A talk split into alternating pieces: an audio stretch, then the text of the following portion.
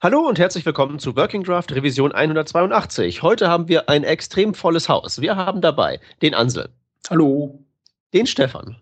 Hallo. Den Shep. Hallo. Den Hans. Guten Tag. Und weil diese Truppe zusammen mit meiner Wenigkeit, dem Peter, noch immer nicht genug Leute sind, um diese Sendung zu bestreiten, haben wir uns noch einen Gast eingeladen, den David. Hallo. David, du bist zum ersten Mal bei uns in der Sendung. Ähm, könntest du dich mal kurz vorstellen? Ja, mein Name ist David. Ich äh, komme aus Düsseldorf, bin da Webentwickler und äh, bin aufmerksam geworden über äh, einen eurer Cast, äh, wo ihr über Scrum geredet habt. Und dann habe ich mich mal gütlich getan und äh, einen kleinen Kommentar bei euch verfasst. Und daraufhin wurde ich mal eingeladen, ob ich nicht ein bisschen mit euch über Scrum reden will. Wenn, wenn du sagst, du hast äh, einen kleinen Kommentar verfasst, lese ich daraus, dass der Kommentar gar nicht so klein war. Also ich habe mir äh, sonst an anderer Stelle noch nie so eine Mühe gemacht, äh, mal überhaupt was zu schreiben. Dann nehme ich das eher stillschweigend hin und äh, denke mir meinen Teil. Aber ähm, da ich äh, seit vier Jahren äh, mit Scrum arbeite und das auch für ein äh, tolles Werkzeug halte, musste ich da mal meinen Senf zu abgeben. Okay, dann äh, breite doch diesen Senf mal aus, weil ich habe den Kommentar nicht gelesen. Was haben wir falsch gemacht? Nee, falsch kann man äh, ja prinzipiell sowieso äh, nichts machen, weil äh, Scrum ist ja eigentlich nur ein gewisser definierter Rahmen, äh, der, der einem gesetzt wird. Und was man dann selber draus macht, ist halt äh, so, so verschieden an allen möglichen Stellen. Also jeder äh, jede Firma oder jedes Team, was Scrum macht, wird halt Scrum anders leben, als äh, die anderen es tun. Deshalb kann man auch nicht sagen, äh, das ist jetzt äh, richtig und ist falsch. Ähm, ja. Äh, Scrum an sich ist halt ja basiert auf den Lean-Grundlagen, was ja im Prinzip erstmal nur zwei Rollen sind. Das ist Respect for People, was genau heißt eigentlich, äh, es geht um Eigenverantwortung und um Selbstorganisation und um Continuous Improvement, also sich stetig weiterentwickeln und in kurzen Zyklen iterativ mit seiner Arbeit weiterzuarbeiten, worauf dann das agile Software äh, entwickeln dann darauf aufbaut, was einfach nur die Software-Adaption davon ist. Und Scrum ist dann einfach noch ein paar Tools speziell für für äh, die Softwareentwicklung, wo sich nachher, also auf äh, Agile bauen ja viele verschiedene Tools auf, zum Beispiel Kanban gibt's ja noch und Extreme Programming und sowas. Ähm, ja. Wir haben damit vor vier Jahren angefangen. Wir waren halt Teams, wir hatten äh, Frontend-Entwickler, daneben dann UXer, also die sich um die Usability kümmern, ein Admin-Team, ein SER-Team, was bei uns halt wegen der Telefonie notwendig ist, ähm, und ein Perl und Java Backend. Und wir waren halt alle in, in, haben uns in den Teams, also die Spezialisten saßen alle zusammen und haben fröhlich vor sich hingecodet. Äh, halt wenig oder halt nicht so intensiv zusammengearbeitet, wie es halt notwendig wäre. Und äh, in Scrum sind ja die Teams, äh, wenn es gut läuft, halt ähm, vertikal skaliert.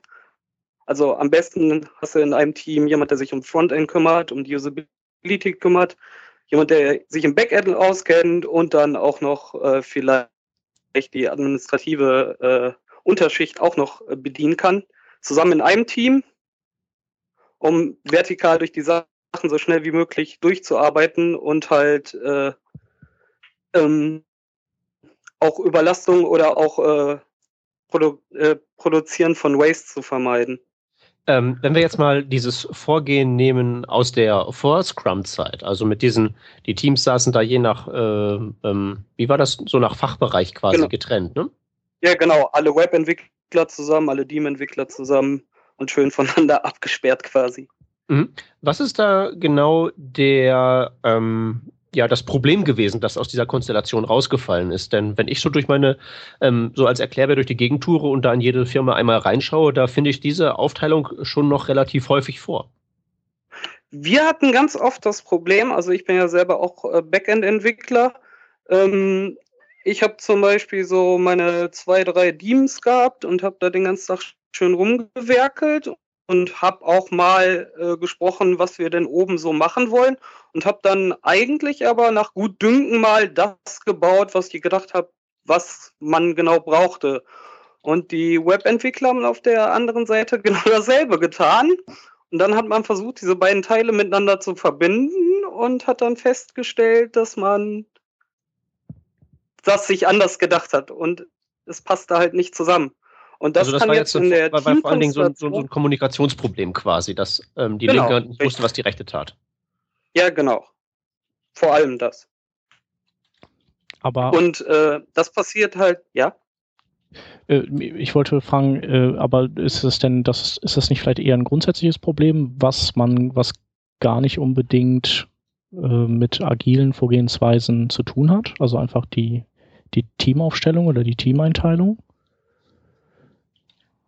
Ja, natürlich. Also es, es heißt jetzt nicht, dass äh, wenn man wenn man äh, Scrum einsetzt, dass man dadurch äh, genau diese Dinge einfach erschlagen hat. Also das hätte, wahrscheinlich hätte man auch einfach sagen können, wir machen, wir setzen einfach die Leute um, dann wäre das wahrscheinlich auch gegangen, natürlich. Mhm. Ja, aber Scrum Äh, begünstigt aber wahrscheinlich die Scrum ja auch- Kommunikation miteinander einfach nochmal, ne? Mit den Daily Stand-Ups auch und solchen, solchen Inst Instanzen. Genau.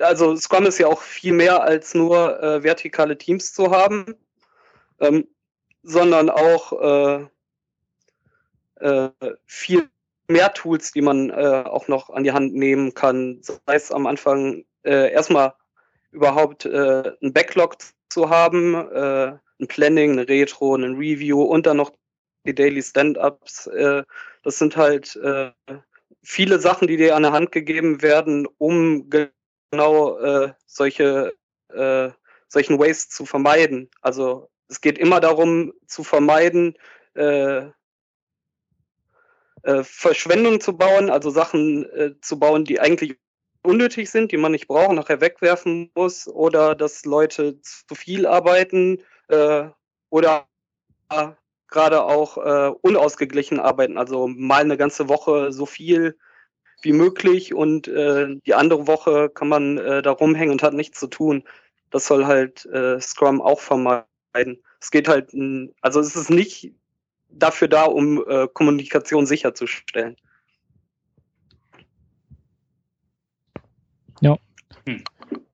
Was ich äh, immer wieder feststelle bei uns irgendwie, das Gute an Scrum ist ja eigentlich, dass man auch irgendwie eine Art sicheren, sicheres Backlog hat natürlich und eine sichere Kommunikation, die man eingehen kann. Ich meine, wenn man so ein Team einfach mal aufgesetzt hat und weiß, wie das läuft und wie das funktioniert und man so eine gewisse Velocity erreicht hat, dann hat man ja immer äh, einen guten, guten Wert in der Hand, mit dem man eigentlich relativ sicher sagen kann, ähm, wie sich das Team entwickeln wird oder äh, wann folgende Features festgestellt sind, sofern man die Estimation dazu hat.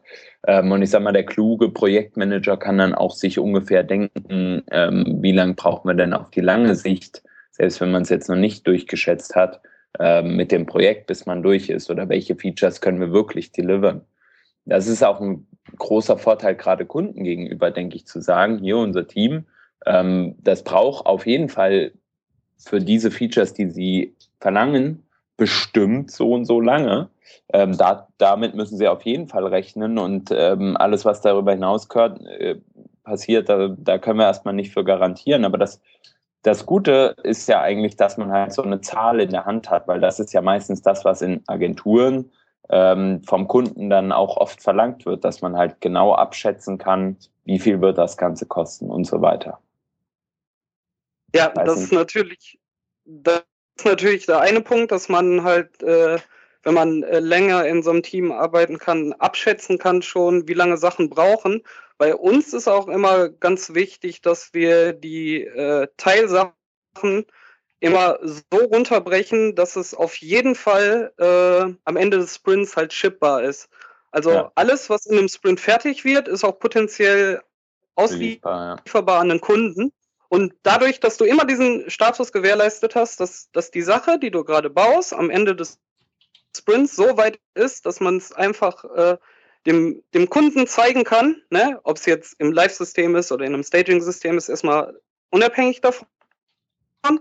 Und so hat man auch immer die Möglichkeit, was ja auch äh, einer der Lean-Grundsätze ist, halt äh, Continuous Employment oder beziehungsweise Improvement, ähm, dass man an dem Stand auch sofort wieder eingreifen kann. Falls der Kunde dann sagt so, hm, das ist aber nicht so ganz, wie ich mir das vorgestellt habe, braucht man halt nicht äh, so ein halbes Jahr Planung über den Haufen werfen und dann wieder einen neuen Zeitplan aufstellen, sondern guckt sich die Sache jetzt an, wie sie ist und kann daran dann weiterarbeiten, um dann iterativ immer Schritt für Schritt weiterzugehen, um dann an das gewünschte Ziel zu kommen. Weil wenn man äh, ein Projekt plant, ganz am Ende, sieht es vielleicht, wenn es über ein halbes Jahr läuft, im halben Jahr ganz anders aus und man will was ganz anderes haben.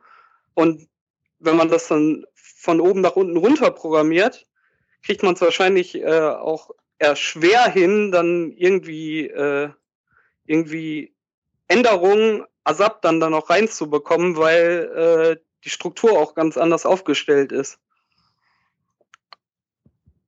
Ja, jetzt ja. habe ich äh, öfter gehört, irgendwie es geht um Teams und äh, größere Projekte, dass dort die Abstimmung besser wird und das äh, Projektmanagement im Endeffekt verbessert werden kann. Die Frage, die sich mir jetzt stellt, so ein bisschen vielleicht für die Zuschauer, die eben nicht in einer großen Agentur mit vier, fünf, sechs, sieben Teams oder eben mehreren Teams arbeiten, ähm, Gibt es denn Möglichkeiten, wie man auch agil arbeiten kann, ähm, ohne eben diese ganzen extrem aufwendigen Plannings, Stand-ups, Reviews und so weiter?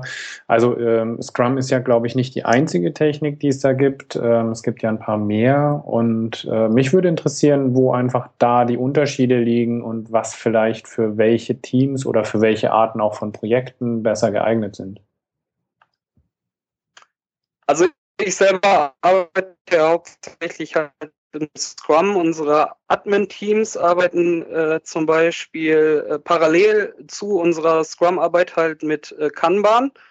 Soweit ich das weiß, haben die die Möglichkeit, sie haben ein größeres Backlog, was aber nicht im Sprint absteckt, wie viel genau gemacht. Sie arbeiten halt das Backlog runter und haben zudem noch parallel eine Fastlane, äh, wo zum Beispiel Arbeiten erledigt äh, werden, die äh, zum Beispiel mit Zusammenarbeit mit äh, Entwicklern gemacht werden muss. Wenn wir Anforderungen haben, wir brauchen einen neuen Server irgendwo oder sowas. Ähm, aber da kann ich tatsächlich wenig zu sagen, wie genau Kanban oder zum Beispiel Extreme Programming jetzt funktioniert. Okay. Also Kanban ist halt etwas, also kommt also, wenn ich Kanban richtig verstehe, ist es im Prinzip so, dass du auf die, auf viel von diesem Overhead verzichtest. Also du hast keine Retrospektive und auch dieses äh, Punktepokern und sowas, das hast du halt nicht. Ähm, also du schreibst, du, du hast halt dieses Backlog und wenn du das, daraus kannst du dich dann eben bedienen. Also du kannst dann äh, vielleicht äh, einmal im Monat äh, so ein Stand-up machen oder einmal alle zwei Wochen und so ein paar Dinge dann priorisieren, dass in dem Backlog einfach die Sachen oben stehen, die vielleicht wichtiger sind und dann hast du ähm, hast du halt, äh, ich glaube, hast du das nicht oder irgendwer hatte das kommentiert? Ähm, du hast sowas wie äh, Schwimmbahn auf einem Board und ähm, du jede Bahn gehört halt sozusagen einem Mitarbeiter oder du hast halt so viele, wie du Mitarbeiter hast. Also ein Work-in-Progress-Limit gibt es da und äh, du nimmst dann aus dem Backlog einfach dann eine der Aufgaben, schnappst du dir selber. Die, die gibt dir kein anderer, sondern du gehst hin, schnappst dir eine, ziehst die rein, also in Doing und äh, dann ist deine Bahn voll. Dann kannst du halt erstmal auch nichts machen, weil es geht darum, dass man Dinge fertig bekommt und nicht 10.000 Dinge anfängt und nichts fertig bekommt.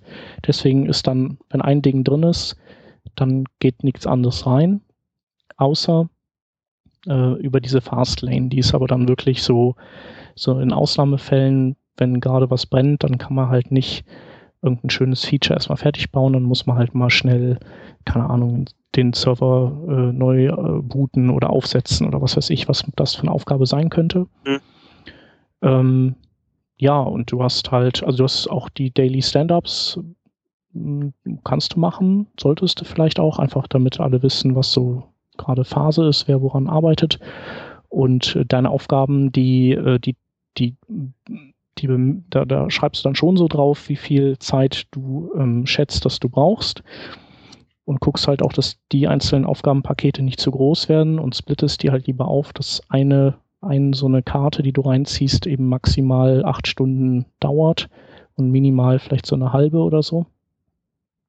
Und ähm, ja, so ziehst du dann, ziehen halt alle so die Karten vom, vom Backlog in Doing und dann rüber in Testing. Und dann können die Tester das wiederum aus Testing in ihre Bahn reinschieben und dann ihr Doing damit befüllen. Und äh, ja, ist halt wie so eine, so ein bisschen so wie so ein Fließband.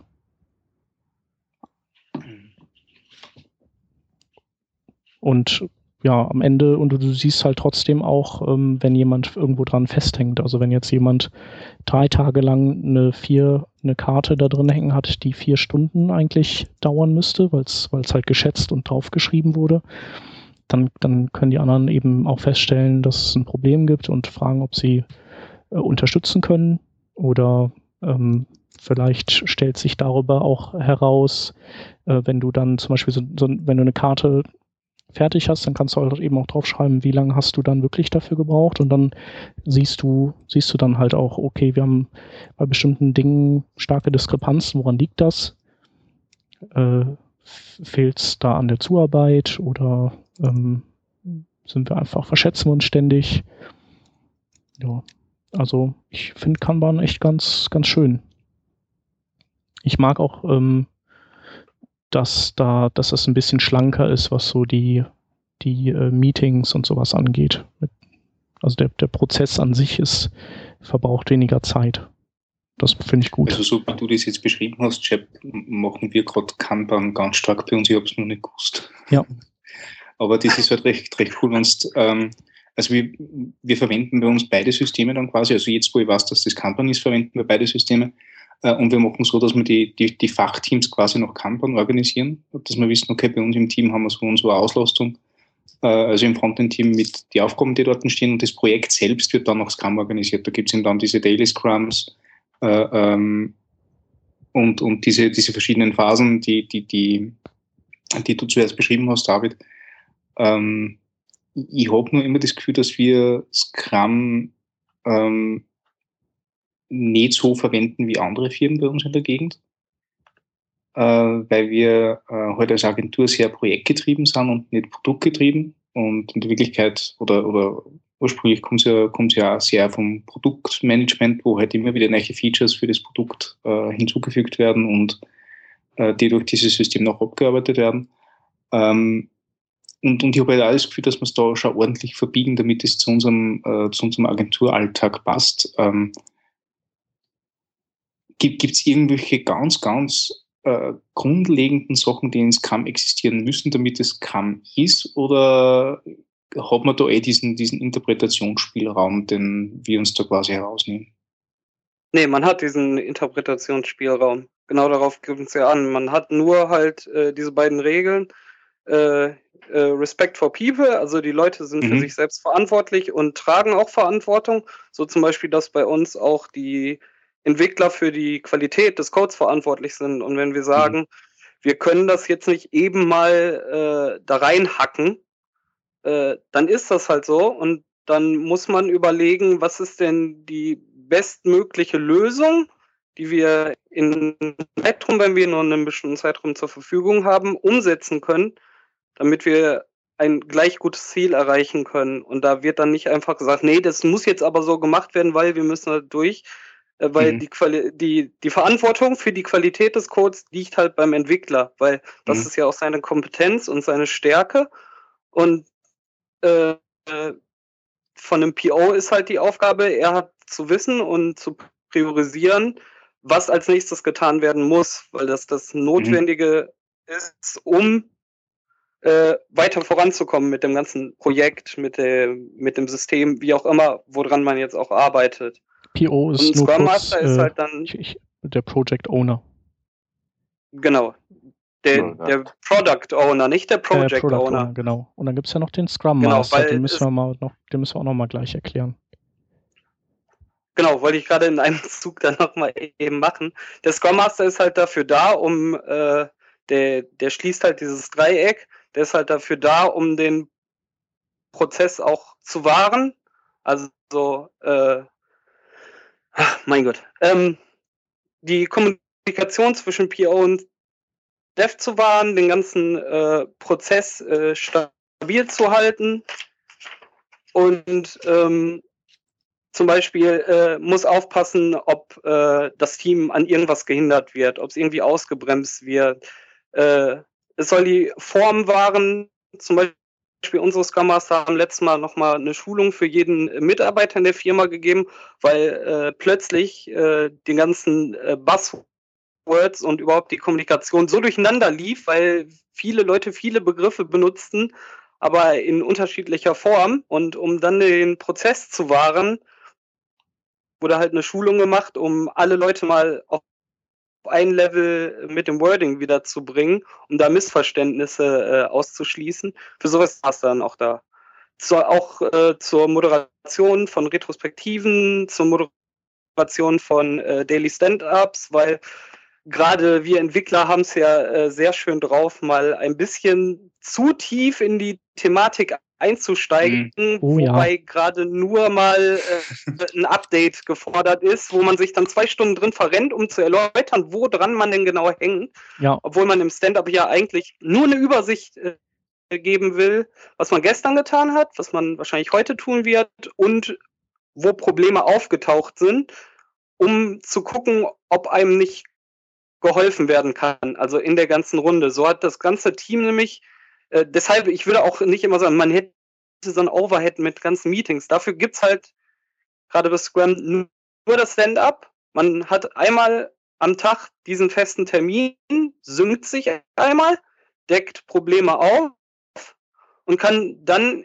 eigentlich in Ruhe weiterarbeiten. Wenn von außen zu viel kommt. Äh, das kann natürlich auch passieren, aber dafür hat man eigentlich einen Scrum Master, der das abfangen sollte, um das dann über andere Kanäle ans Team heranzubringen, wenn es halt mhm. notwendig mhm. ist. Sonst sollte das Team halt eigentlich, außer das, äh, äh, das Stand-up, keine vielen bindenden Termine haben. Also bei uns ist das extra so, wir haben tatsächlich das Stand-up und der Rest des Tages ist für uns da, dass wir weiter an unseren Stories arbeiten können. Also ich äh, habe das deswegen gesagt, halt weil äh, bei Kanban hast du ja auch diese Daily Stand-Ups und da geht es halt auch darum, einfach, dass alle wissen, was, was alle so tun, damit, damit man so ein, weiß, wo man gerade steht. Aber genau. ähm, äh, ich finde, also die Retrospektiven, die wir in dem Projekt hatten, das kann auch sein, dass es einfach daran lag, dass die Runde zu groß war aber es waren so 25 Entwickler und so eine Rest-Retrospektive, die ging halt den ganzen Tag und das fand ich halt echt äh, auch, ich fand das unnötig, teilweise, dass ich dabei sitze und mir jedes Detail anhöre, was ein Backend-Entwickler macht, weil mhm. ich bin ja, einfach äh, dann einfach kaputt gegangen in meinem Stuhl. Und der genauso. Ja, natürlich, das klingt auch äh, stark nach Ways. Äh, Retrospektiven sind ja eigentlich auch für das Team da, was ja eigentlich die Regel ist, dass es zwischen maximal, warte, lass mich nicht lügen, acht Leute, neun Leute sein sollten, mit allem, also PO, Scrum Master, Devs, Support, äh, Marketing, äh, wie auch immer, was man alles im Team braucht äh, sollten höchstens acht Leute sein. Also äh, eine Retro mit 25 Mann über den ganzen Tag äh, mit, kann mit ich Kunde. mir sehr. Aber ich, ich hatte, ich habe ja sowieso wow. so die, ich habe ja sowieso die Vermutung gehabt, also das habe ich auch letztes Mal geäußert, glaube ich, dass, dass ich mir nicht ganz sicher bin, ob wir wirklich, ob wir, weiß ich nicht, so eher so, ja, wir machen agil und wir haben das auch so alles, aber ob das dann alles Hand und Fuß hat, da war ich mir nicht so ganz sicher eine Retro mit 25 Mann klingt eher nach Flashmob als ja. nach. Äh, Zumal wir, wir haben ja auch den agilen Aber Prozess dann irgendwann äh, umgewandelt wieder in einen, äh, in einen Wasserfallprozess und insofern, oder in einen Kanban-Prozess vielleicht eher. Also das war halt so, vielleicht war es auch nur, weil der Kunde sich das gewünscht hat, weil das im Handbuch steht, so wenn man heutzutage eine Agentur beauftragt, dann muss man agil und so und sagt denen das. Ja, Kunde, machen wir auch. Aber das klingt ja jetzt eher, als wenn es eine Review war, als dass es eine Retrospektive war. War das eher, dass ihr wirklich. Nee, dann, dann war es eine Review wahrscheinlich. Genau. Habt ihr denn eure Sachen vorgestellt, die ihr gemacht ja. habt? Oder? Ah ja, dann ist es eine Review gewesen. Okay. Ja. Aber die natürlich den ganzen Tag geht, das ist natürlich trotzdem extrem lang. Mhm. Den Fehler haben wir damals aber auch gemacht, als wir angefangen haben, haben wir auch äh, jedes Team äh, ihre Story oder Stories halt alle wirklich im Live-System einmal vorgeführt und alles durchgespielt. Und dann hatten wir fünf Teams und jedes Team hat es gemacht. Und bei uns äh, macht die Review wirklich die ganze Firma mit. Ähm, bei uns ist halt noch der Unterschied, wir machen keine Projektarbeit, sondern arbeiten quasi für uns oder für unseren Kunden bei uns. Wir müssen halt in dem Sinne nichts an den Kunden so ausliefern, also dass wir ihm da was hinlegen müssen. Aber das Ding hat dann nachher auch irgendwie dreieinhalb Stunden oder sowas gedauert und dann haben wir auch noch die Akzeptanz da drin gemacht und äh, aber dann haben wir halt äh, das gemacht, was man so äh, dann im agilen Bereich einfach macht und äh, haben darüber retrospektiert und haben befunden, so, äh, das funktioniert nicht und das ist auch ein Haufen Waste, den wir produzieren, weil dann sitzt halt die ganze Firma da für drei Stunden und dann hochrechnen, äh, teuer und der Gewinn daraus äh, wenig. Und wir machen die Review mittlerweile halt so, dass jedes Team zusammenfasst, was sich geändert hat, was jetzt neu dazugekommen ist, also was der Stand nach dem Sprint ist und der Gewinn halt aus den letzten zwei Wochen war. Also, also wir sind immer noch dabei und, und machen das auch eigentlich das, was du beschrieben hast, für das ihr am Anfang gemacht habt. Und ich bin eigentlich recht froh zu sehen, äh, was so die anderen Teams währenddessen machen, weil wir auch hm, zumindest teilweise sehr, sehr stark verzahnt sind.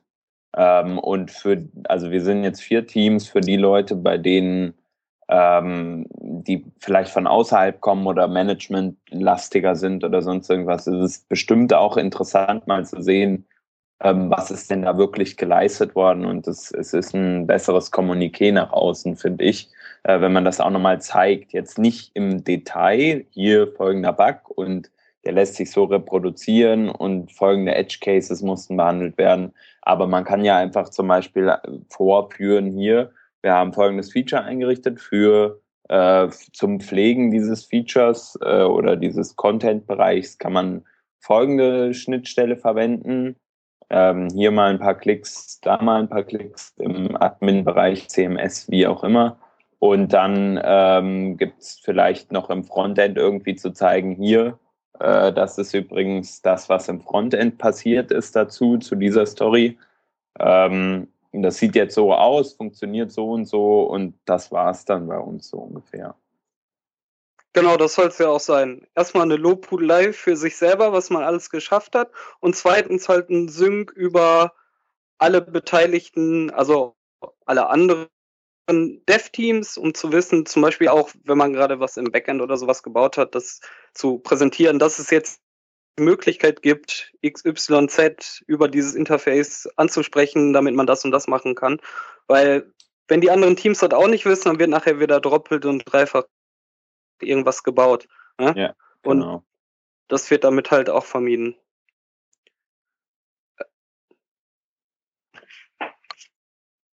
Genau.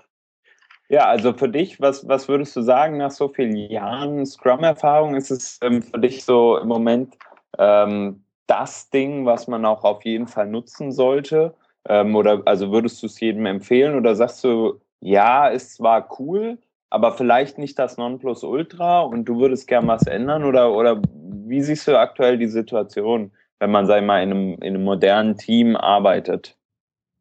Und wenn ich noch dazwischen fragen darf, ähm, ob du dir vielleicht Situationen oder Umstände vorstellen kannst, wenn du es halt eben prinzipiell erstmal eine gute Wahl findest, ob du dir Umstände und Situationen vorstellen kannst, wo das vielleicht nicht das Beste wäre, so ähnlich wie der Chef das erzählt hat, wo es halt nicht so gut hingehauen hat. Ähm, ich arbeite jetzt halt äh, vier Jahre mit Scrum und arbeite da auch super gerne mit. Also ich kann mir im Moment nicht viel bessere Sachen vorstellen. Vor allem, weil man auch immer die freie Hand hat, Sachen zu ändern. Wenn halt was nicht passt, dann retrospektiert man darüber, was hat nicht gestimmt. Dann probieren wir halt was anderes aus, setzt sich einen Zeitrahmen dafür, probiert das aus. Wenn das auch nicht klappt, probieren wir wieder was anderes aus, bis halt irgendwann klappt. Und darum geht es ja auch in dem Agil. Dafür steht ja auch das Agile, dass man immer wieder versucht, den Prozess zu verbessern. Und wenn es halt nicht passt, wird es halt passend gemacht. Ähm, was ich mir vorstellen kann, ist, dass bei zu kleinen Teams äh, dass Scrum da ein bisschen Overhead ist mit den drei verschiedenen Rollen. Dann versucht man nämlich Rollen doppelt zu vergeben, zum Beispiel einen Entwickler, der noch äh, Scrum Master ist und dann äh, ein PO, der vielleicht noch Dev ist und sowas. Das geht selten gut. Wir hatten auch mal kurzzeitig so, so ähnliche Konstellationen. Das funktioniert halt gar nicht. Aber wenn man ein vernünftiges Team auf die Beine kriegt, mit verteilt, mit ihren Verantwortlichkeiten, dass nur ihre Verantwortlichkeiten äh, in Betracht ziehen können, kann das immer funktionieren. Und wenn man merkt, dass irgendwas nicht, dann hat man dafür die Retro, um sich zusammenzusetzen, was passt denn nicht genau da und versucht halt das zu ändern, was nicht genau passt. Ich hm. würde halt äh, jedem raten, der äh, in einem, mit einer Menschengruppe von äh, fünf, sechs Leuten arbeitet, immer äh, zu versuchen, mit Scrum zu arbeiten, wo man immer Werkzeuge und Möglichkeiten hat, um gut zu arbeiten. Und ich wüsste jetzt keine Situation, wo ich sagen würde, um das zu bewerkstelligen, wäre Scrum hinderlich, weil es das von Definition aus schlecht kann. okay, also eigentlich ein klares Plädoyer für das agile Development und vor allem auch für Scrum in diesem Fall. Richtig. Ja, ich habe mit Kanban halt, wie gesagt, noch nicht gearbeitet. Äh, ich weiß nicht, äh, wahrscheinlich ist das äh, genauso gut, ne? ist genauso flexibel, wenn Sachen, also bei uns machen auch alle Teams, ob sie Kanban oder Scrum machen, auch auf jeden Fall, das ist Pflichtprogramm für alle, auch eine Retro Retrospektive, weil das genau der Punkt ist, um zu überschauen, was ist denn jetzt schlecht gelaufen, was können wir ändern, um noch effizienter zu werden. Ja, also ich, ich finde auch gerade so eine Retrospektive, die hilft dem Team so ein bisschen zu wachsen, wenn man sich, wenn man das oft genug gemacht hat und der Scrum Master nicht wirklich schlecht ist, ähm, dann kann man auch noch mal so ein bisschen so, manchmal gibt es persönliche Differenzen oder irgendwie so Kleinigkeiten, die man so im Alltag einfach im, während des Developments nicht sagen möchte oder so. Und die kann man dadurch meiner Meinung nach ziemlich, ziemlich gut aus, bügeln. Und äh, wenn man dann so ein offenes Team geschaffen hat, dann kann man sich halt auch vollständig auf die Arbeit konzentrieren ähm, und kann ehrlich zueinander sein. Und das hilft dem Team meiner Meinung nach ziemlich gut. So von dem, was ich bisher erlebt habe. Und bei einer Retro geht es ja auch nicht darum, um irgendwelches Bashing zu betreiben, sondern im Team festzustellen, wo denn was gerade zwickt. Und wenn gerade ist, dass der Kollege einem letzte Woche auf, auf den Nerv gegangen ist, weil er die ganze Zeit äh, ein bisschen grumpy war. Dann spricht man das da an und dann wird das erläutert, warum das so war und schon ist wieder alles gut. Also wenn es so Kleinigkeiten sind, äh, kann man schnell lösen, genau. Genau.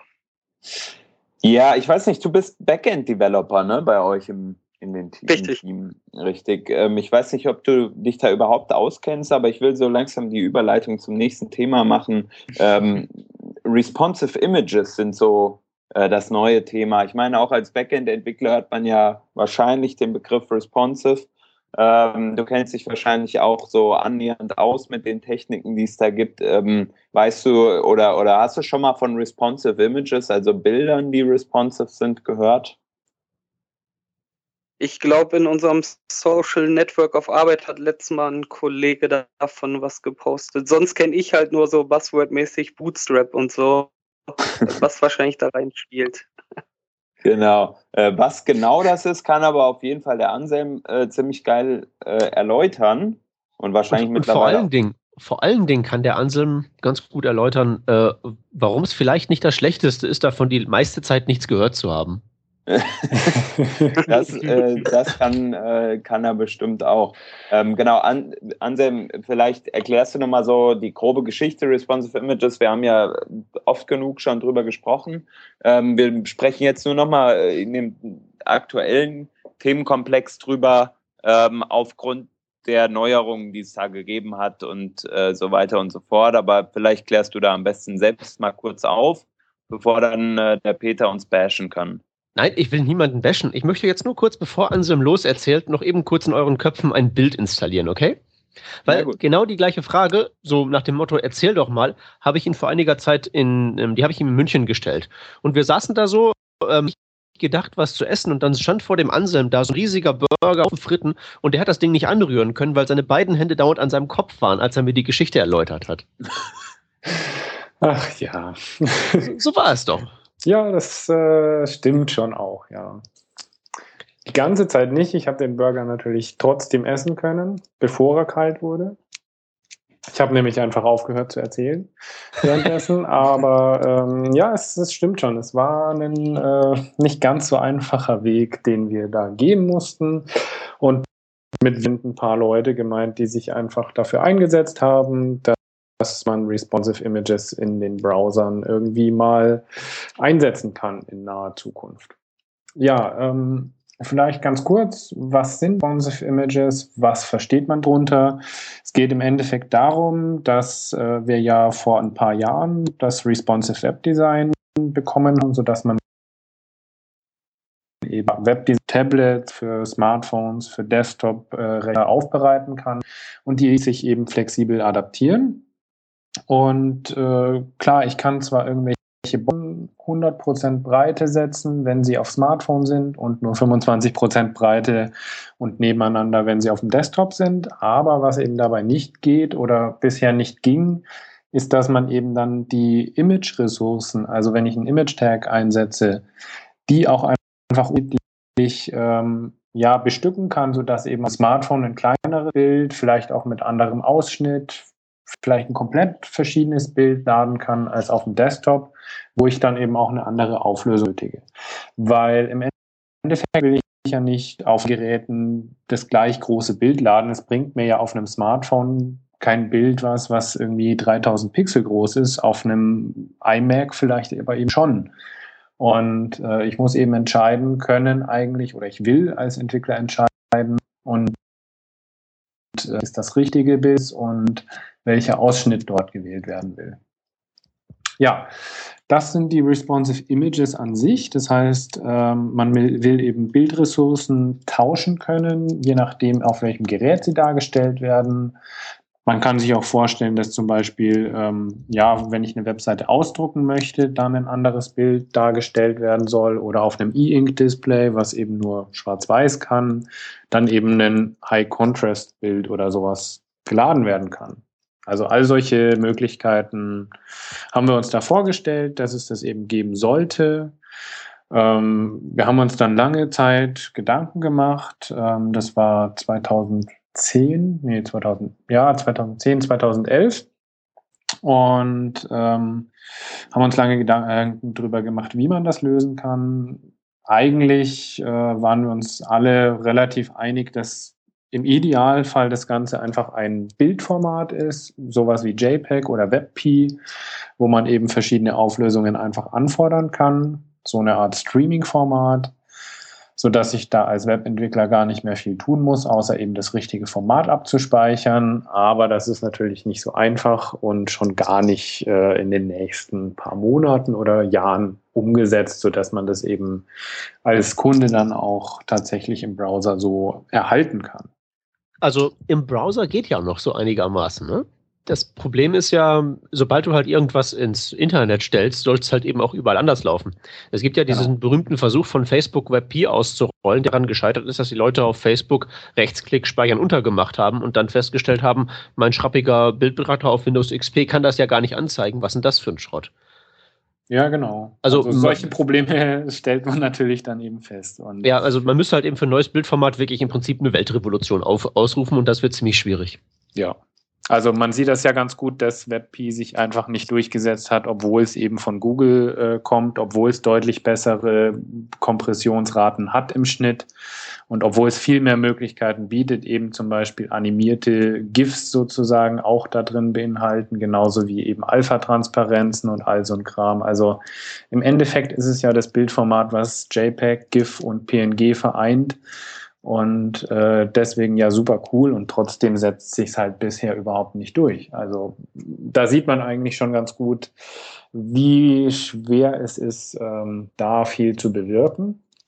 Und deswegen haben wir uns dann gedacht, okay, wenn es da nicht geht, dann müssen wir uns irgendwie eine andere Lösung suchen, ähm, die vielleicht auch praktikabler ist, schneller geht, vermutlich zumindest, und haben dann ja, so verschiedene Vorschläge gemacht. Ich habe äh, mir gedacht damals, man kann ja einfach das Image-Tag erweitern, statt einer, so, einem Source-Attribut einfach mehrere Ressourcen dort angeben. Und äh, ja, da sind wir dann über die Jahre, muss man sagen. Es hat nämlich relativ lang gedauert, bis sich da viel getan hat. Ähm, drauf gekommen, dass man eben einerseits tatsächlich das Image-Element erweitern möchte, um mehrere Ressourcen dort abzulegen und andererseits aber auch ähm, das Picture-Element eben erstellt, ähm, womit man eben viel mehr Möglichkeiten hat, was tatsächlich dann so die sogenannte Art Direction angeht. Das heißt, wenn ich eben verschiedene Bildausschnitte darstellen möchte, hochkant, querkant, äh, vielleicht verschiedene Formate angeben möchte mit äh, ja, Format Detection, so dass ich eben WebP ausliefern kann an Clients, die das unterstützen und andere bekommen dann eben einen JPEG stattdessen. Und äh, so komplexe ähm, ja, Anwendungsfälle im Endeffekt, die eben über so das reine Erweitern eines Image-Elements nicht möglich sind. Und wir sollten erwähnen, dass das jetzt, also dieses Set an Möglichkeiten, Image-Erweiterung plus Picture-Element, jetzt tatsächlich so das ist, was jetzt kommt, was jetzt halt in Chrome Canary und Konsorten halt eben auch schon drin ist und so definitiv erstmal das Ding sein wird. Ne? Genau, also warum wir überhaupt heute drüber reden, ist ja eigentlich deshalb, weil wir haben ja, glaube ich, schon ein, mindestens einmal, eher, glaube ich, zwei oder dreimal hier im Working Draft drüber geredet.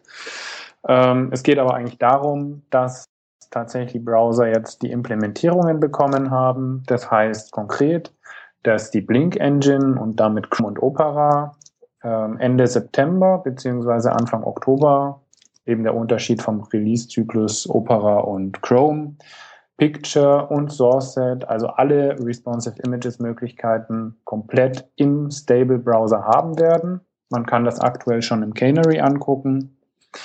Ähm, was Firefox angeht, ist es im Nightly vorhanden. Da muss man noch die Flags enablen. Das wird aber auch ungefähr wahrscheinlich im Oktober dann im Stable landen, sodass wir im Oktober tatsächlich dann schon Chrome und Firefox abgedeckt haben, die das tatsächlich nativ unterstützen. WebKit hat aktuell ähm, SourceSet, also die Erweiterung vom Image Tag, schon implementiert bekommen. Heißt aber leider nur WebKit. Ähm, Safari ist da noch heißt, weiß man ja immer nicht genau, wann da welches Feature dann von WebKit drin landet. Und ich denke, dass wir da noch ein bisschen warten müssen. Genauso wie beim Internet Explorer, wobei dort vom Team irgendwie gesagt wurde, dass sie das äh, considern und äh, für sehr wichtig erachten. Und ich glaube, ohne jetzt irgendwas genaueres zu wissen, dass sie tatsächlich das äh, für die nächste Version auch anplanen zu implementieren. Also heutzutage würde ich auch tatsächlich eher dem Internet Explorer das zutrauen, dass wir damit schnell rüberkommen als Safari. Genau. Ja, ähm, so viel zum Status und der Geschichte. Ich glaube, wer da mehr wissen will, der kann das nachlesen in diversen Blog-Einträgen und so weiter. Ähm, vielleicht ist viel interessanter, ähm, nachdem es ja jetzt tatsächlich ein Webstandard ist, den man auch einsetzen kann demnächst. Wie geht man damit um? Gibt es denn wirklich Probleme? mit der Syntax ist es einfach zu verstehen, muss ich mir komplett was Neues aneignen. Und äh, ich glaube, du, Peter, hattest ja vor ein paar Wochen einen Workshop gehalten mit vollkommen äh, unbedarften Teilnehmern, sage ich jetzt mal, die eben davon noch nie was vorher gehört hatten und hast das denen, glaube ich, versucht beizubringen. Was ist denn dabei rausgekommen?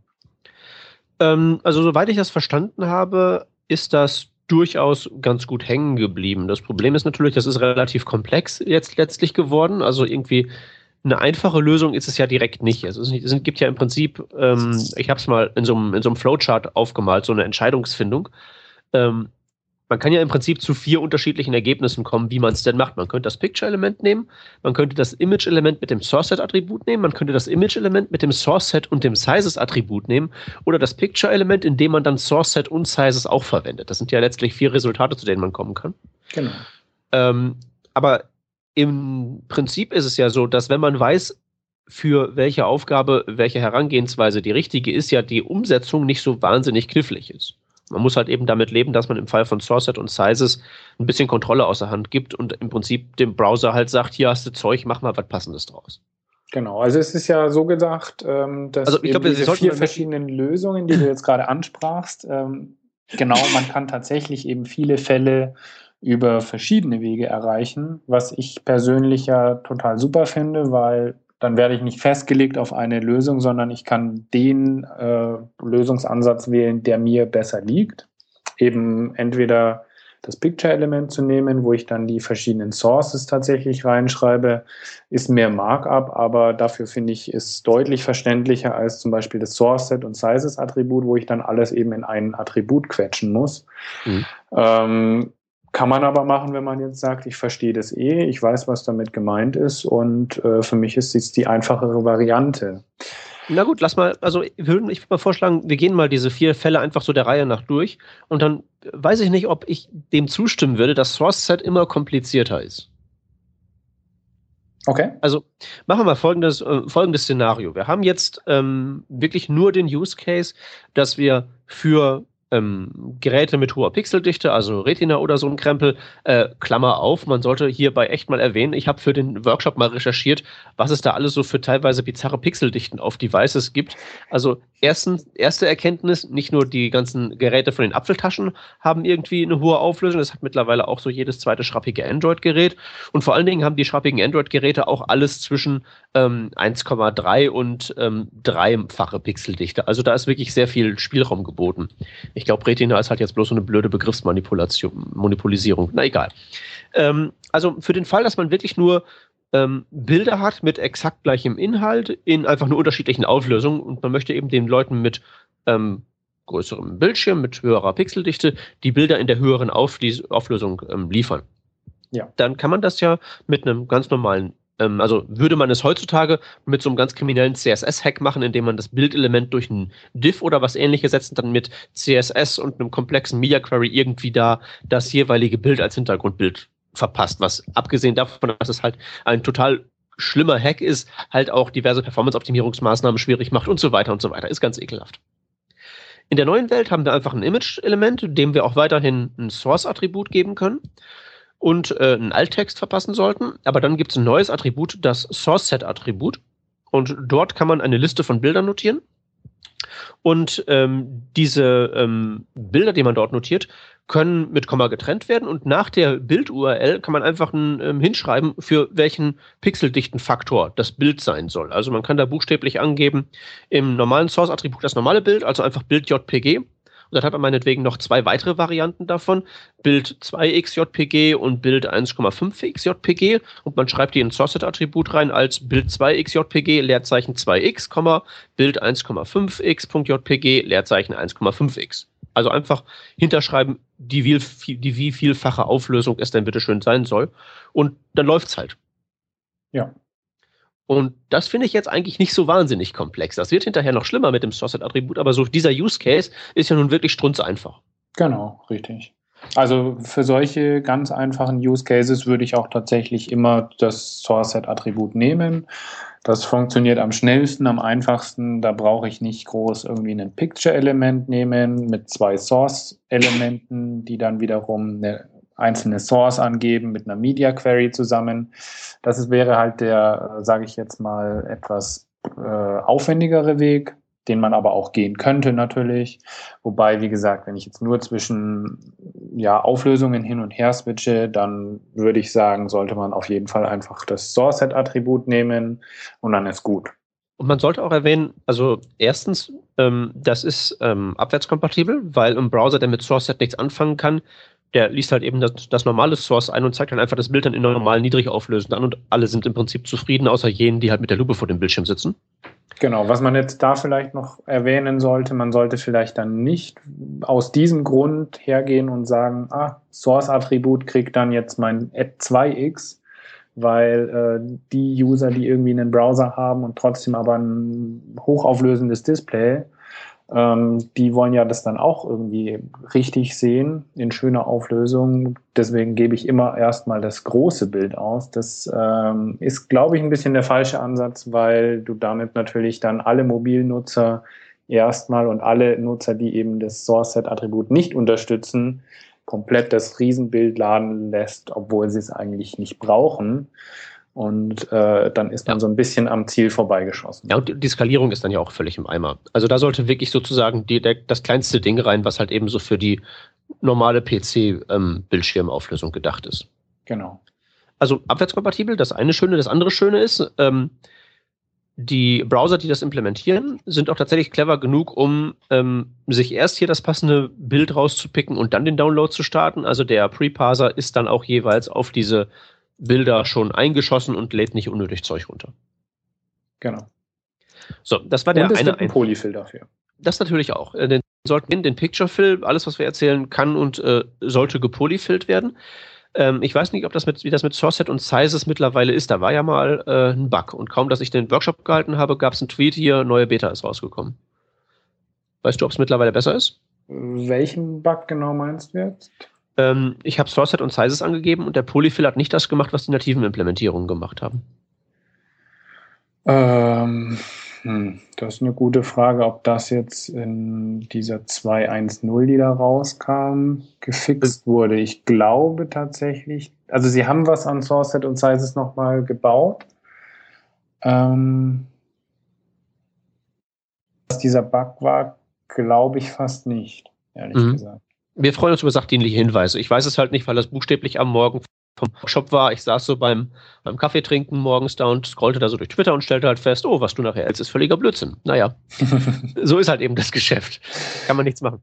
Ja, ist ja auch noch alles äh, sehr neu, sage ich mal. Genau. Ähm, kommen wir mal einen neuen Fall, den einfachen Fall, wenn wir uns um hohe Auflösung überhaupt nicht kümmern und wirklich nur im Sinne von responsive Design verschiedene Varianten eines Bildes, also mit anderem Ausschnitt ähm, oder ja, mit anderem Ausschnitt oder einfach anderer Größe, Skalierung im Sinne von nicht pixeldichter, sondern wirklich in dann auch dargestellter Größe in CSS-Pixeln äh, anzeigen wollen, dann ist ja der Weg zum Picture-Element der richtige, ne? Genau, also ich kann natürlich auch äh, SourceSet dafür nutzen.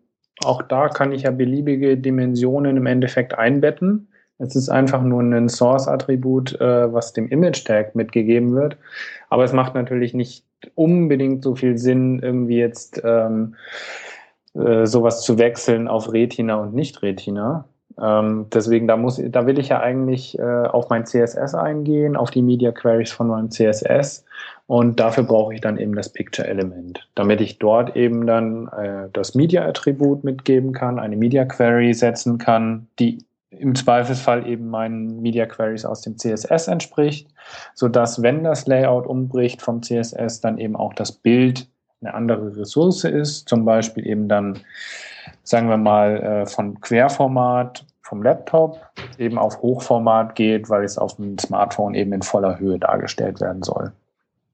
Und die Benutzung von diesem Picture-Element ist wie das Video-Element von HTML5, wo es ja auch so einen ähnlichen Mechanismus gibt. Ne? Picture-Tag auf, Source-Element rein, dem ähm, die Quelle angeben und den Media Query angeben, Picture Element zu, noch ein Image Element rein als Fallback und fertig ist die Geschichte. Genau, ich wollte es gerade noch sagen, nicht ganz gleich natürlich. Ähm, dieses Image Element, das ist zwingend vorgeschrieben als Fallback und ohne das funktioniert es auch nicht richtig.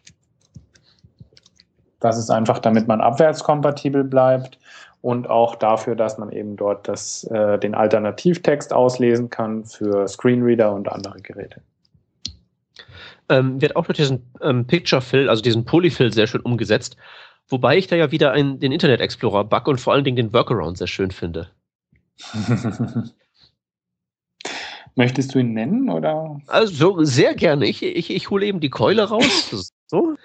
Nee, ähm, der Internet Explorer hat wohl so ein, also wie gesagt, das Picture-Element verwendet in sich drin das Source-Element, das normale, das alte Browser, das Internet Explorer, ausschließlich im Kontext vom Video-Element von HTML5 kennen. Und wenn der Internet Explorer dann auf so ein Source-Element ähm, innerhalb eines Picture-Elements, das er gar nicht kennt, trifft, anstelle von einem Video-Element, dann tiltet er komplett. Was man deswegen macht, ist Picture-Element auf, Video-Tag auf, Sources rein, Video-Tag zu, Picture-Element-Tag zu und dann funktioniert es mit dem Polyfill.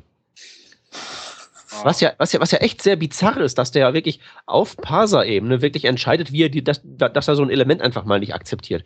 Das kennt man ja noch von ganz früher Internet Explorer 6, 7, 8, wenn man denen HTML5-Elemente gibt. Section auf, Section zu, dann macht er ja Section Tag auf, Section Tag zu, Slash Section Tag auf, Slash slash Section Tag, um den schließenden, ihr, ihr, wisst, was ich meine. Ja, ja. Ich hatte ja gedacht, das hätten die abgestellt mit den neuen Internet Explorer Versionen. Stellt sich raus, einige Dinge ändern sich nie. Genau.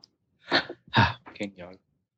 Ja. Ähm, ich habe zuvor das, das Sizes-Attribut äh, erwähnt. Ähm, ich muss ganz ehrlich sagen, das ist komplett um mich vorübergegangen oder nicht komplett, zumindest, zumindest kenne ich die Details nicht. Äh, können Sie das nochmal ganz kurz beschreiben, was das jetzt eigentlich tut? Ja, das ist der dritte Fall. Also der erste Fall war ja wirklich nur Image Source Set, ähm, Bilder für verschiedene Auflösungen. Zweiter Fall war Picture Element, unterschiedliche Bildausschnitte oder ähm, angezeigte Bildgrößen, je nach Media Query. Und mit Source Set und Sizes wird es dann kompliziert. Ähm, ja, wie, wie erklärt man es am besten?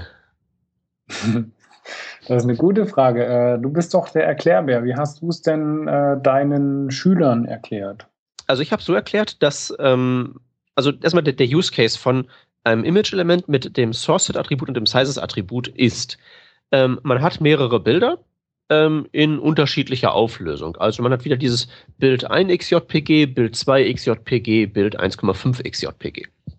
Und man könnte dieses Bild ja für unterschiedliche Zwecke einsetzen, also die unterschiedlichen Bildgrößen für unterschiedliche Zwecke einsetzen. Man kann entweder die Auflösung erhöhen, indem man bei einem Bildschirm mit hoher Pixeldichte ein größeres Bild nimmt und es runterskaliert, sodass dann ein Bildschirmpixel auch ein Grafikpixel ist.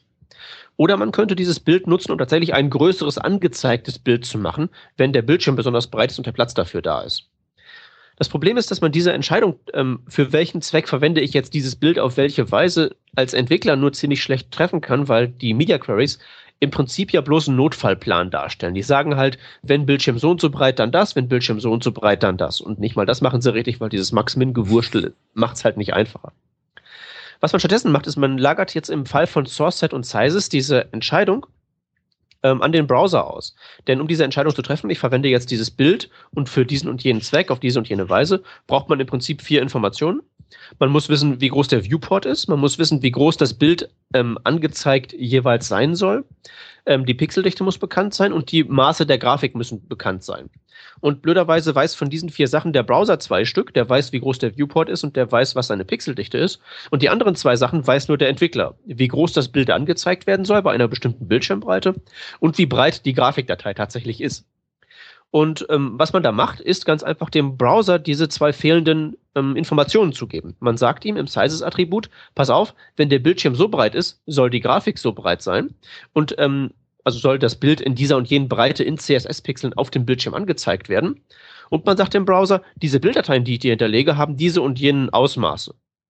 Und dann kann der Browser halt eben hingehen und kann entscheiden, okay, ich bin so und so breit, ich habe diese und jene Pixeldichte, diese Grafiken ABC stehen mir zur Verfügung, die haben diese und jene Maße und dann tüftel ich halt eben aus, was denn gerade passt und versuche halt eben das passende Bild in möglichst hoher Auflösung auf, angepasst auf die Pixeldichte anzuzeigen. Ist das so grob verständlich gewesen? Mhm. Ähm, ich kann mal kurz erklären. Statt der, statt der, statt der, ich muss ganz ehrlich sagen, ob du jetzt nebenbei ein bisschen im Standard äh, mitlesen, während du da geklappt hast. Das heißt, ähm, das Ganze definiert eigentlich dann die, die Breite für den Bild je nach Media Query. Also das Sizes-Attribut sieht so aus, dass man dann eine Media Query-Angabe reinmacht, also min with so und so viel, mhm. min with so und so viel, und dann dahinter schreibt, ähm, wie breit das Bild in CSS-Pixeln auf dem Bildschirm erscheinen soll. Genau. Und das ist eben die Information, die man an den Browser weitergibt. Der, der erste fehlende Punkt, ähm, bei welcher Bildschirmbreite soll das Bild wie breit erscheinen? Das kapriziert sich jetzt ähm, nur auf die Breite der Bilder und nicht auf die Höhe, weil irgendwie Responsive Design in der Höhe hat noch niemand gebaut. Ich habe jedenfalls noch nichts gesehen. Ja. Wird vielleicht noch nachgerüstet, aber erstmal ist man jetzt nur auf die Breite beschränkt. Und die zweite Information im Source-Set-Attribut ist so ähnlich, wie wir vorhin bei der Pixeldichte hatten. Man gibt die Bild-URL an und mhm. schreibt dann dahinter nicht, wie hoch die auf, äh, für welche Pixeldichte das Bild gedacht ah, ist, okay. sondern man sagt, wie breit das Bild tatsächlich ist. Also, wie breit ist denn Bild 2x JPG? Und dann okay. kann der Browser austüfteln. Ich soll also, ähm, ich habe diesen und jenen Media Query. Das Sizes-Attribut sagt mir, für diesen Media Query muss dieses Bild so breit dargestellt werden. Okay, welche Bilder habe ich denn? Ich habe diese und jene. Welche Pixeldichte habe ich denn? Ich habe diese und jene. Okay, dann nehme ich Bild A, wende das auf meine Pixeldichte B an, indem ich es kleiner schrumpfe und dann rendere ich es mit der angezeigten Bildgröße, die halt eben im Sizes-Attribut festgelegt wurde. Das heißt, hier hat man exakt gar keine Art Direction drin, also äh, das, genaue Gegenstück vom Picture Element, wo man genau sagt, wenn das so und so breit ist, dann machst du genau dieses und jenes Bild dahin, sondern man sagt mhm. einfach hier, äh, das soll je nachdem so und so breit erscheinen, da hast du die Bilder, Browser tüftel mal aus. Mhm. Und wann mein Bild nicht im Source Set definiert ist, oder, oder kein Bild, achso, das sind ja wieder äh, äh, Richtwerte oder Maximalwerte, keine Absolutwerte das Gute ist halt eben, dass es keine Absolutwerte sind, weil man kann halt ja. eben damit sich auch für den beklopptesten Zwischenfall ähm, rüsten. Mhm, also wenn ja. es sagen wir, sowas gibt wie, ähm, es gibt, es gibt halt Geräte, die haben eine, die haben eine 1,4-fache Pixeldichte. Also irgendwelche bekloppten Android-Dinger und so. Und du willst halt kein Media Query schreiben, der sich darum kümmert. Mhm. Du hast halt drei Bilder äh, in drei Auflösungen und du hast halt hier so ein paar Media Queries dann und dann soll das Bild so und so breit, so und so breit, so und so breit sein. Und wenn du mal wirklich das so durchkalkulierst, stellst du halt eben fest, hey, okay, die ähm, Kombination eines so und so breiten Viewportes bei dieser und jenen Pixeldichte decke ich ja sozusagen zufällig auch mit ab, weil das halt eben einfach aus der Berechnung so quasi rausfällt. Hm. Wie gesagt, die Aufgabe der künstlerischen Freiheit, abgesehen davon, dass man darüber bestimmt, wie breit das Bild jeweils erscheinen möchte, ähm, eben zugunsten Browser ähm, unternimm das mal. Also den Use Case, den ich mir dafür vorstellen kann, wäre halt eben, du hast einen Blog und da ist halt auch irgendwie responsive Design drin und du willst halt da Content-Bilder einbetten. Also wirklich so ein Foto, das du geschossen hast. Also Fotoblock-mäßig. Und da ist es ja schon gut möglich, dass du von diesem Ding mehrere Auflösungen hast.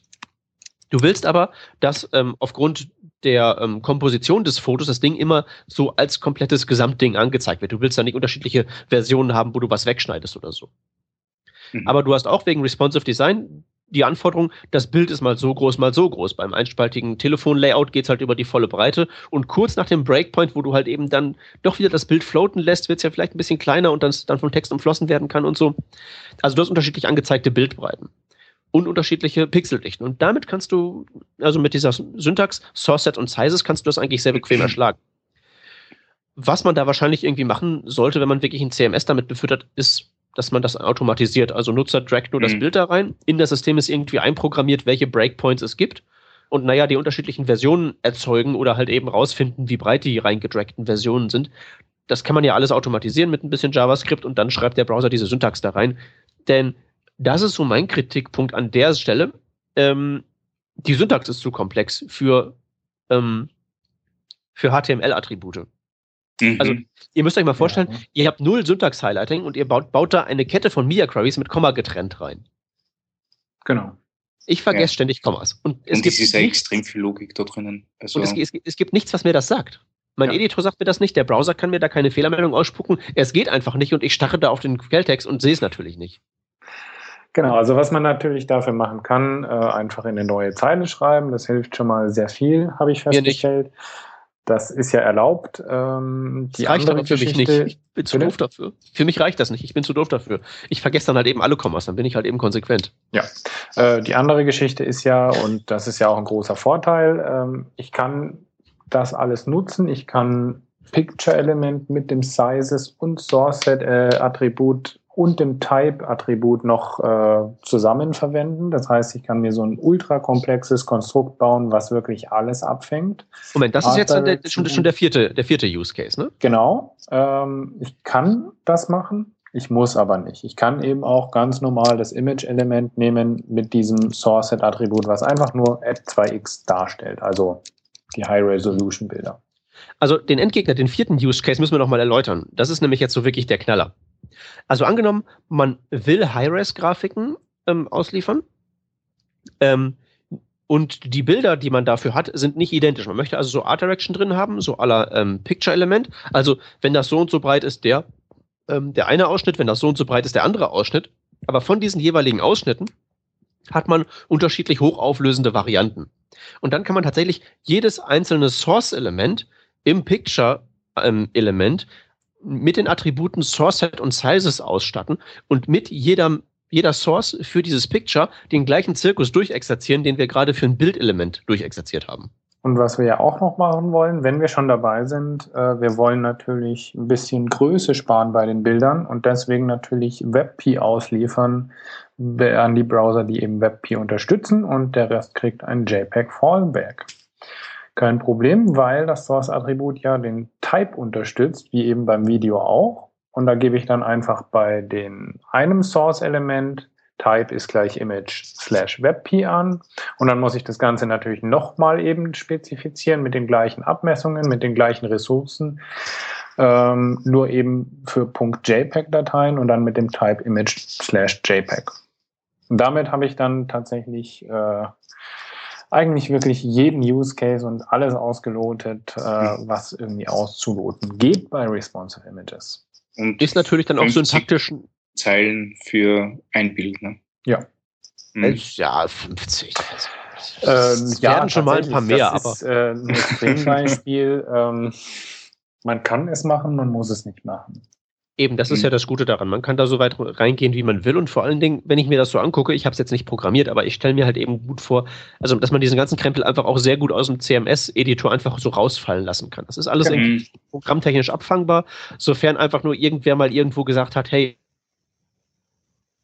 für unser Template, das gewählt ist, gibt es die Breakpoints 1, 2, 3 und dann kann man den Rest wirklich einfach mit ein paar Zeilen JavaScript, das ist kein Hexenwerk, ganz gut erschlagen.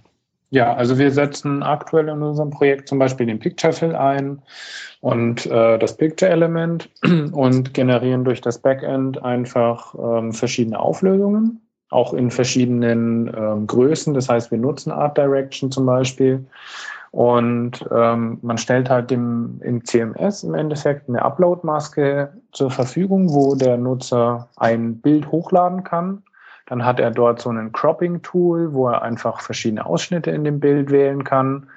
Und von diesen Ausschnitten werden dann im Endeffekt ähm, unsere Breakpoints, die wir im Frontend sozusagen gesetzt haben, also im HTML-Markup gesetzt haben, rausgerechnet. Und wir können einfach im Frontend drauf zugreifen und haben das hart im HTML-Template einfach schon drinstehen dann. Und dann sind die Bilder einfach da. Also das ist äh, ein relativ simpler Workflow, so dass man eben als Editor ein Bild hochladen muss. Man kann dann eben so einen Ausschnitt wählen, muss das nicht. Und dementsprechend wird dann tatsächlich auch das Markup generiert. Also das ist kein großer Aufwand mehr, wenn das einmal geschrieben ist dann. Hm ja, ist eigentlich eine ziemlich runde Lösung. Also ich weiß nicht, Anselm, du jetzt als Insider, ähm, wie, wie du jetzt mit dem Endprodukt zufrieden bist. Ich habe mir das ja wirklich jetzt ähm, erst vor kurzem so richtig vollumfänglich drauf geschafft und ich habe eigentlich hinterher gesagt, also abgesehen von diesen Schwierigkeiten, dass diese Microsyntax in den Attributen schon ein bisschen an, dieses, an die Grenzen von dem geht, was man da so reinstecken sollte, abgesehen davon finde ich das eine ziemlich runde Lösung, mit der man so ziemlich ähm, alles da ähm, erschlagen kann, was man sich halt an Bildern so vorstellen kann, oder? Ja, also sehe ich genauso. Ähm, das mit der Mikrosyntax, das kann ich absolut bestätigen, war ich auch immer ein Gegner davon. Aber der Vorteil ist ja, wenn mich das wirklich so stört oder ich immer wieder in Probleme renne, ich kann alle Use Cases, die da drin abgefangen werden, eigentlich auch ähm, größtenteils über das Picture und Source-Kind-Elemente abdecken. Also wenn ich da wirklich viele Kommafehler mache, dann kann ich das auch einfach über Media Queries und Source-Elemente abbilden.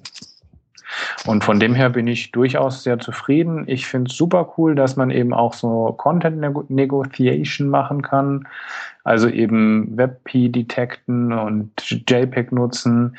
Äh, vielleicht da noch so als kleinen Ausblick, äh, wenn dann mal Client-Hints auch zur Verfügung stehen, also vom Server, dass der zurückgibt, was unterstützt wird und auch solche Input-Methods dann eben auslesen kann, dann äh, kann man eben auch das übergeben. Das heißt, Picture, das Picture-Element und das Image-Element werden in neuen Browsern so ausgerichtet, dass sie eben mit Client-Hints umgehen können, die zuschicken können und dann kann man automatisch auch da Ressourcen vom Server laden, die eben auf dem Server bereitgestellt werden, ohne dass ich diese ganzen manuellen Schritte mit Type-Attributen gehen muss.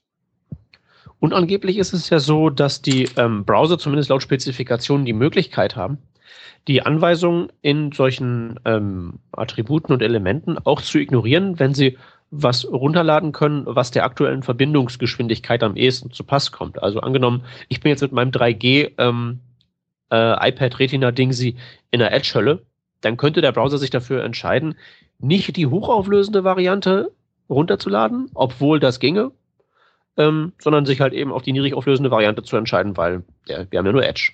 Genau, richtig. Das, das lassen die Spezifikationen zu. Die Frage ist halt, ob wir einem Browser zutrauen, das jemals zu implementieren. Hm, die Chancen sehe ich tatsächlich als gegeben, nachdem die Implementierung ja nicht unbedingt von den Leuten kommt, die sonst den Rest so umsetzen, sondern eben auch äh, viel durch die Community selbst da geschrieben wurde an Browser-Implementationen und geschrieben wird auch. Ja, naja, also ja ich weiß Kickstarter gegeben, ne? Auch das, ja, genau. genau. Ja. Ähm, ich, ich, bin, ich bin, ich bin so ein Viel-Tetherer. Äh, und ich habe dann häufig meinen Laptop im WLAN, in Anführungszeichen, während ich im Intercity durch die ostdeutsche Tiefebene brette. Da habe ich ja theoretisch WLAN, also bin ich ja ganz schnell im mhm. Internet, richtig?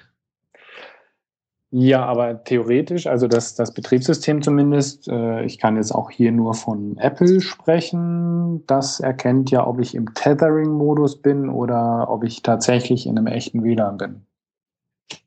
Und wenn ich im Tethering-Modus bin, bin ich also langsam, ja? Weil ich habe ja nicht mm. zufälligerweise gerade 3G. Ja gut, das ähm, weiß ich nicht, ob das Betriebssystem das weiß. Äh, das grundlegendere Problem ist, dass das Betriebssystem das schon mal nicht an den Browser weitergibt, dass es eben im Tethering-Modus ist. Und äh, die Networking-API, die gibt es zwar jetzt mittlerweile irgendwo, ich glaube in einem in Chrome die ist, ist sie. Die ist so in Chrome drin, ja. Genau. Das Problem ist ja tatsächlich, ähm, ja, man muss ja eigentlich auch wissen, wie stabil ist die Verbindung. Bloß genau. weil da 3G steht, ist es ja noch lange nicht schnell. Und vor allem, wie lange hält denn jetzt dieser 3G-Status hier drin? Also es ist halt extrem schwierig, das zu, vorauszusagen. Und deswegen ja, ich glaube, kann man es eigentlich nur dem System, also dem Browser oder dem Betriebssystem überlassen. Also ich glaube nicht, weil das geht. Die sich drum kümmern. Also ich glaube, Voraussagen geht nicht. Das Einzige, was halt wirklich geht und was ja wirklich auch relativ gut funktioniert, ist so dieses äh, Hinterherjustieren, was YouTube ja zum Beispiel macht. Wenn man ja. da den Verbindungswechsel hat, dann stellt ihr halt eben fest, ups, das vorherige Videoschnipselchen konnte ich nicht schnell genug laden, das nächste laden wir in geringerer Qualität. Genau. Nur das ja. nützt halt eben nichts bei so einem Webseite laden, weil das ja viel zu schnell zu Ende ist. Was ich mir zum Beispiel da vorstellen könnte, ist irgendwie so, ich kann im Browser jetzt einfach ein Setting, irgendwie einen Knopf drücken, wie man es von Opera zum Beispiel kennt, so Opera Turbo Modus. Und wenn ich da einfach sage, ey, ich bin unterwegs Modus, dann äh, soll er halt einfach diese ganzen Retina-Bilder nicht laden, weil dann will ich die einfach nicht haben, weil ich gerade unterwegs bin. Ja. Also einfach so ein klein, kleines UI-Setting, wo ich einfach als Nutzer bestimmen kann, pass auf, jetzt will ich möglichst schnell geladen haben oder ich möchte halt gute Qualität. Ja, ob man das den Non-Techies so leicht erklären kann? Ja, muss man halt irgendwie so verkaufen als schnell laden. Ja. Dann mache ich einen Browser auf und äh, diffamiere die anderen Browsersteller mit dem Mach hässlich-Button. Aber das ist ja noch alles Zukunftsmusik. Das machen wir dann später. Ja. Ja, gut. Genau. Ich jo, würde auch feine sagen, Sache. Also danke für die Aufklärung. Responsive Images. Es wird jetzt keine Fragen mehr interessant, auch weiterhin noch zu beobachten, was sich da jetzt tun wird, wann die Implementierungen überall folgen. Ähm, wann, genau. wann andere Sachen responsive werden, also responsive CSS, responsive dieses, responsive jenes, da gibt es ja noch mehr Sachen. Aber ey, erstmal haben wir Bilder. Genau. Jo. Und ein paar Links. Und ne? äh, was wir auch noch machen, Links. Ne? Ja, ja da starte ich mal mit dem allerersten. Und zwar äh, Tracking.js ist eine Library und die dreht sich im Prinzip um, äh, ja, um, würde mal sagen, um Gesichtserkennung. Ähm, und die ganzen verschiedenen Anwendungsfälle, die man, für die man Gesichtserkennung einsetzen kann. Äh, zum Beispiel, wenn man Facebook nachbauen möchte und einen Fotouploader hat, dann möchte man, dass die, äh, dass die Webseite automatisch erkennt, wo Gesichter sind, damit man die Leute taggen kann. Das geht. Man kann aber auch auf die Webcam zugreifen und mit seinem Gesicht irgendwas steuern. Man kann zum Beispiel äh, wie bei den Google Hangouts sich ein Bart ans Gesicht malen lassen und der Bart folgt dann dem Gesicht. Oder ein, man kann Dinge mit äh, und oder auch Dinge mit Farben steuern vor der Webcam. Wer das äh, für ein zukunftsträchtiges äh, Input-Szenario hält, der kann das jetzt in seine Webseite einbauen. Und die Demos sind auch echt richtig cool. Genau, als nächstes gibt es noch ein anderes Tool, das nennt sich CSS Triggers. Äh, wir haben ja schon öfter mal so ein bisschen angerissen, wie der Browser denn eigentlich so Seiten rendert, wenn sie ähm, ja, wenn, wenn er alles geladen hat, wenn er das CS, während er das CSS und HTML und so weiter lädt. Und da gibt es ja so verschiedene Zustände ähm, und vor allem gibt es CSS-Eigenschaften, äh, bei denen der Browser zum Beispiel neu berechnen muss, wie so eine Seite eigentlich auf dem Bildschirm ausgelegt wird.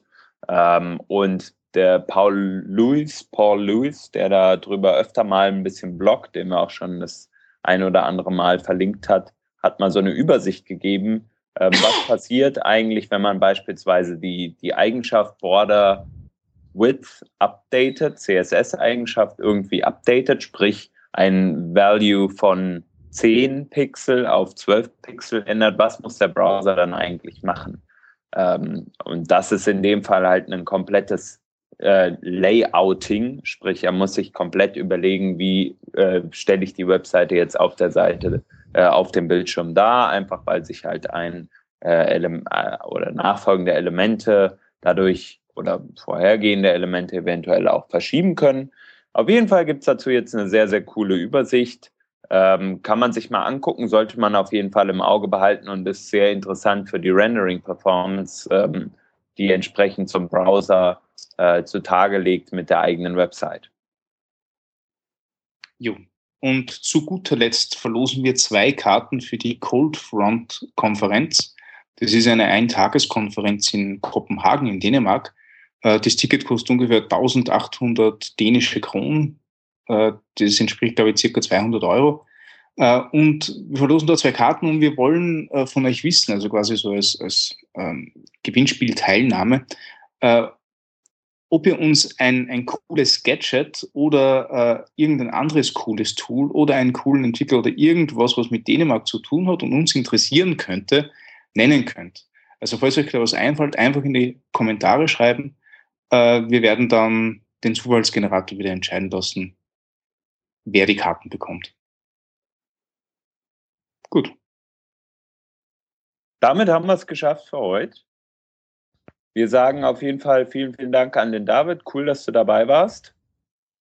Sehr gerne. berichtet hast. Das hat, äh, hat sehr viel Aufklärung gebracht und ist auch immer wieder toll zu sehen, wie Entwickler sich dann so für Projektmanagement ähm, Geschichten äh, begeistern lassen. Ich finde das immer, immer cool, auf jeden Fall zu sehen.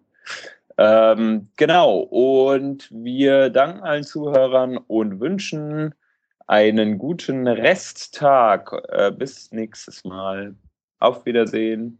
Tschüss. Tschüss. Tschüss. Tschüss.